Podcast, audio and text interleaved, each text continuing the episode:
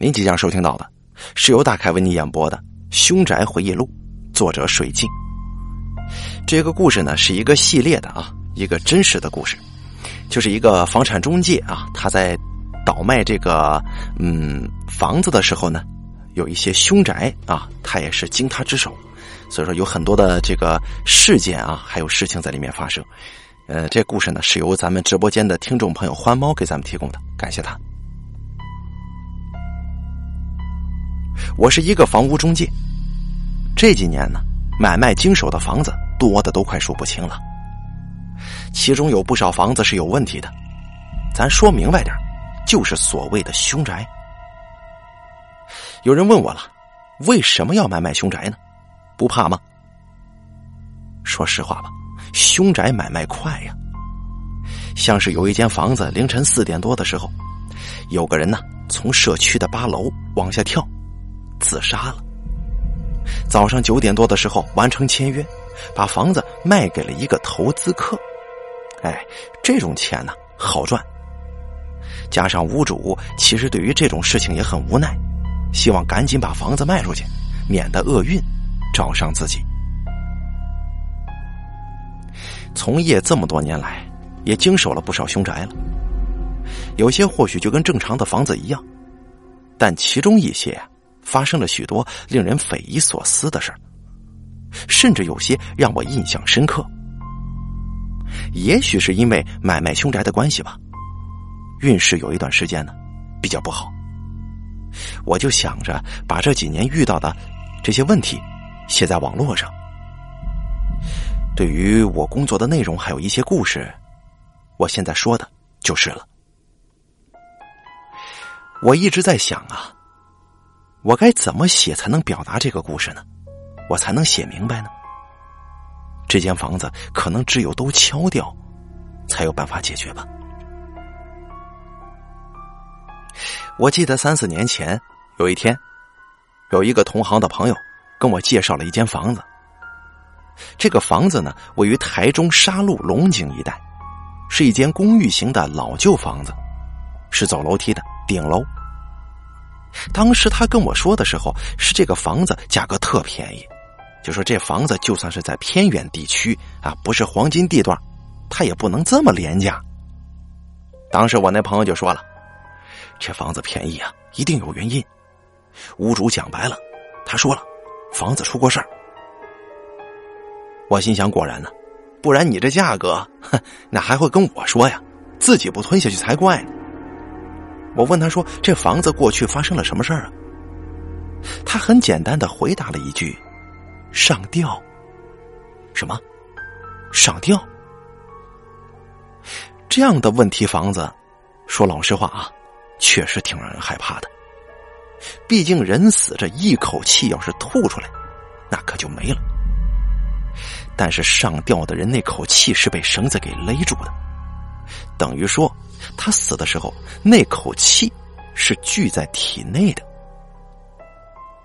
尤其是自杀的人，那个时候心情是极其低落、怨恨、痛苦，那股怨气跟痛苦就积聚在死者的体内了。我跟我朋友说：“哎，我我可以去了解一下吗？因为你只说上吊，我想去了解一下原因。哎，这房子价格确实不贵呀。”原则上来说，应该不会很难处理的。我朋友也说好，他这边安排一下去了解一下情况。毕竟啊，他也是周遭朋友跟他透露的讯息，这实际情况怎么样，你只能上房子里边去看看，看看这是什么上吊啊？因为什么原因呢？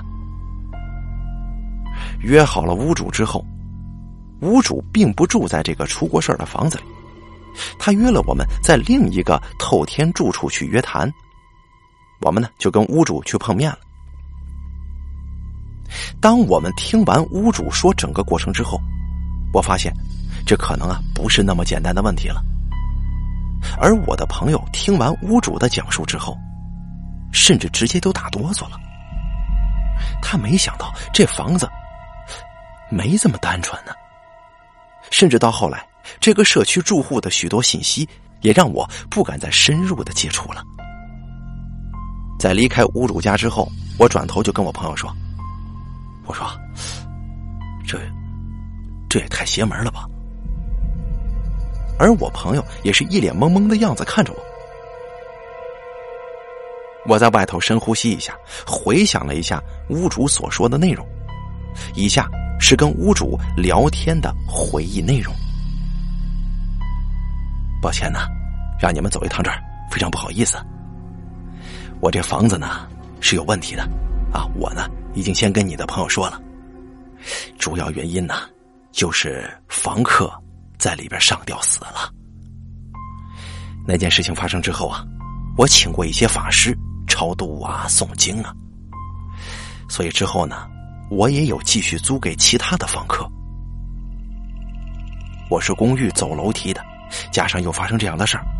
我后面的租金呢，其实比外面的要便宜很多。最后一个房客，我租他一个月一千块。什么？一千块？我当时心想啊，你就是随便租个五千，也都是有人要的呀。毕竟这，这，这是套房啊，啊，三房两卫的。我想了一下，说：“那您的租金还真便宜呢。”呃，是说有发生过什么奇特的事情，才决定把这租金给减低的吗？屋主叹了口气说：“哎呀，我跟你这么说吧，我之所以会租这么低，不是因为发生什么怪事儿，但也因为发生了怪事儿，所以啊，后面的那个租金才这样使的。哦，嗯，那老板呢？这个如果可以的话。”您能够告诉我，到底怎么回事吗？我请屋主，你直接说明就行了。屋主人说：“啊，是这样子的，这个房子，自从租客上吊死了之后，我请人诵经超度。我心说没事了啊，可以再租给别人了。如果租客住了没什么事的话，那其实也没什么影响。”所以呢，那个时候我压低租金找了一个租客。当然，一开始我也有说过这个问题，但或许是租金不贵吧，他觉得自己不做亏心事嘛，就把这房子给租下来了。这前几个月都还挺正常的，好像这呃，到了第六个月吧，我突然没收到租金，本来以为可能只是吃点富。也就没在意，我就发短信通知了他一下，让他过来交房租。可是啊，又过了一个礼拜，这租客一没汇款，二没回复短信，这打手机也不接，我只好到现场去看了。当下到门口按了门铃的时候，也没有人应，打手机电话还有声音，哎，是从里边传来的。我当时就寻思，他在里边。我敲了敲门也没回应，后来没办法呀，就去管区找了警察过来，拿了备用钥匙打开门，进了门到客厅的玄关，当下一股臭味就冲出来了。往里边看过去，那个房客呀就上吊吊死在客厅的梁旁边，这尸体都有味道了。这警方说是上吊，还写遗书呢。我心想：“我操，你还真是，你还真是点儿背呢。”但是屋主说了一个更邪门的事儿，哎，还不止如此呢。重点来了啊！他死的那个位置呀，跟第一个房客上吊的位置是一模一样啊。第一个房客也是在那儿吊死的。我当时听了一下，就开口问了。我说：“是你找的师傅偷工减料吧？诵经诵到一半没超度完成吗？你请的那超度师傅也道行不深呢。”那屋主说：“我本来以为也是这个样子呀，我心说该做的法事都做了，这哪知道后头又来了。我心里其实有在想啊，这应该是抓交替的概念，也就是抓替身。”而且屋主请的师傅应该没有给他做好这个法事。我当时冷笑一声说：“哈，你要不要考虑去超度那个师傅好了？他根本就没给你处理好嘛。后来屋主说了一些事儿，他说他也不处理了，就随便租吧，反正这租金便宜。我后面就不知道怎么再做了，我就开始啊便宜往外租，一直到最后的一个月一千块钱的租金。你知道啊，我租了第三个、第四个，一直到第六个，一共有六个租客。这六个租客呀，我根本就不知道为什么他们最后都上吊死了。这上吊的位置，全部都一模一样啊！就在进去客厅往内看的梁旁边，都在那吊死的，连我自己都快崩溃了。哎呀，这管区问我，他们都问我呀，问我是不是我杀了租客的，用上吊的方式来掩盖自己的罪行。你说我冤不冤呢？啊，因为我有备用钥匙。你知道的啊，那种租给别人，这别人就会上吊在你的房子里边，一两个也就算了，是六个呀，连续六个租客都死了，都上吊了，你知道吗？屋主用一个想哭，但是却又很无奈的表情，诉说着他的遭遇。房屋的主人在心情平复了一些之后。接着说，其实还不止这些问题呢。我们那个公寓啊，是一层两户的，对面还有邻居在。我这房子自从第六个房客出事之后，就再也没租人了，空置到现在大概有两年了。因为啊，我要去那边收收信什么的。有一天去的时候呢，我就遇到对面的邻居了，当时闲聊了几句。那个时候他就问我，我说先生。你那个房子又出租了吗？啊，这租客正常吗？不然这发生这些事儿，你人家知道吗？我当时还想了一下，我这房子这么长时间没租出去了，怎么会有人住呢？当时我问邻居说：“哎，啥时候的事儿啊？”邻居就说：“我就是上个礼拜的事儿啊。我那个时候啊，出门刚好看见对面的内门呢是打开的。”有一个像是学生模样的人站在阳台边上，而且晚上你那屋子也有人说话呀，这电视机的声音也是能听见的。我心想不会吧？啊，有人跑进我的家中免费住吗？因为我的锁都没换过，有可能是之前的房客偷偷的打开的吗？我跟邻居说不可能，因为我已经有两年多没有租给任何人了。邻居一开始也很惊讶的说：“这怎么可能啊？对方还有看到他，还跟他点了个头呢。哟，这这不会是真的被入侵了？免费住过房子吧？毕竟这锁我可没换过呀。”屋主就说：“上去看一下。”刚好邻居回家，结果这门一打开，哪儿来的人呢？这地板上两年多来积攒的灰尘都已经达到了很夸张的地步。从入口到阳台，这全部都是厚厚的灰尘。从入门开始，只有我跟邻居两个人的鞋印印在这个灰尘上。这往里面看，一样空无一人。这或许是因为这个宅子发生过许多意外，我当时自己也有点害怕呀，就不敢再往里走了。看了邻居一眼，我们就退出了房子。我当时记得很清楚，那个房子里真的没有别人了，因为地上往里看连脚印都没有，只有厚重的灰尘。你知道的啊，这灰尘积的厚了，一脚踩上去是百分之百有鞋印的，有痕迹。可是完全没有啊！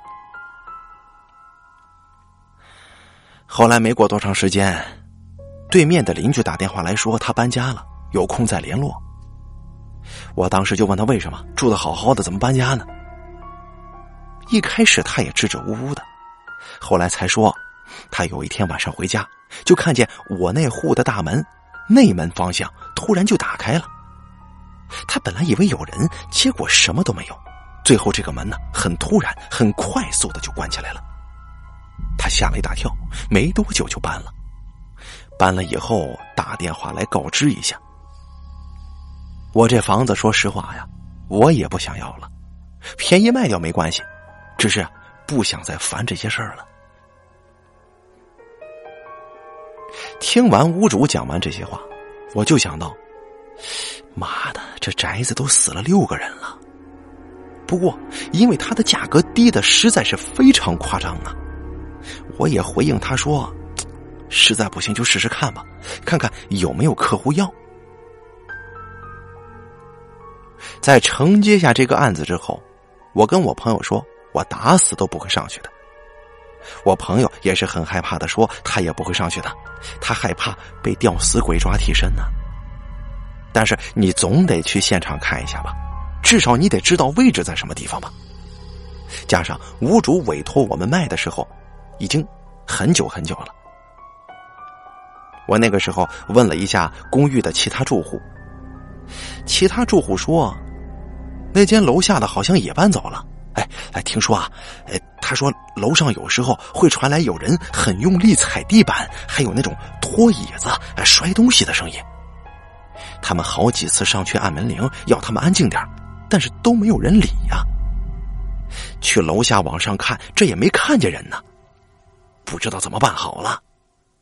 后来就听说那个房子连续出过那么多事儿，这楼下在这住的人呢都搬走了。听说好像是一楼。有一天晚上，在楼下抽烟，往上看，他就看到啊，那户有两个人在阳台那边也往下看，还跟他们伸手点头呢，然后继续抽烟。后来想想啊，哎，那户宅子不是空了吗？没有人住啊，那人是从哪儿冒出来的？再抬头看那个人影的时候啊，人影已经消失了。大家可以想象一下啊，在这个连续死了六个人的这个房子下面这一户人家，他能够连续听到踩地板、拖椅子的声音，这是不是像是一个上吊的过程呢？先拖椅子，再站上去，椅子倒了，然后挣扎，然后再胡乱踢，再然后一切静止。听完这些事迹之后。我开始觉得，这间房子要看哪个投资客的命硬才能拿下。跟投资客介绍这间房子的时候，价格都是绝对吸引人的。但是我说这房子死了六个人了，他们都问是怎么往生的，啊，就是怎么死的？他们是火灾呀，还是瓦斯漏气儿啊？我当时就说他们是上吊，也就是所谓的一手。这投资客一脸惊讶的都说：“怎么着啊？这这六个人一起上吊的？”我说：“不是，他们是六个不同的租客在同一个地方不同的时间上吊死的，而且是连续六个租客呢。”我操！你这房子这么邪门啊！妈的，这原屋主都不处理的吗？我摇了摇头，告诉投资客：“不是不处理呀，是已经不能处理了。”后来这个房子找了许多投资客，没有人愿意买呀。或许是听完我说的这些故事之后，他们全部都退缩了吧。但是他们都共同说了一句话，那就是：“这房子呀，太邪门了，我们是不敢要。这根本就是在在抓替身嘛。”直到有一天，有一个投资客，他很有种啊，想买下来，屋主也愿意卖。但是在签约的当天，屋主对投资客说：“对不起，这房子我不卖了。”当时这投资客就急眼了，就说：“怎么，嫌价格不够吗？还是怎么着啊？”屋主当时就是说：“不好意思啊，不是不卖，是我不想让你成为那个房子里的第七个上吊的人呢。”事到如今呢，那间房子仍然空在那里，可能会有更多的灰尘积攒在那个房子里吧。可能是那里面的房客永远的留在那个地方了吗？那么有人想买便宜的房子吗？我有便宜的凶宅卖给你呀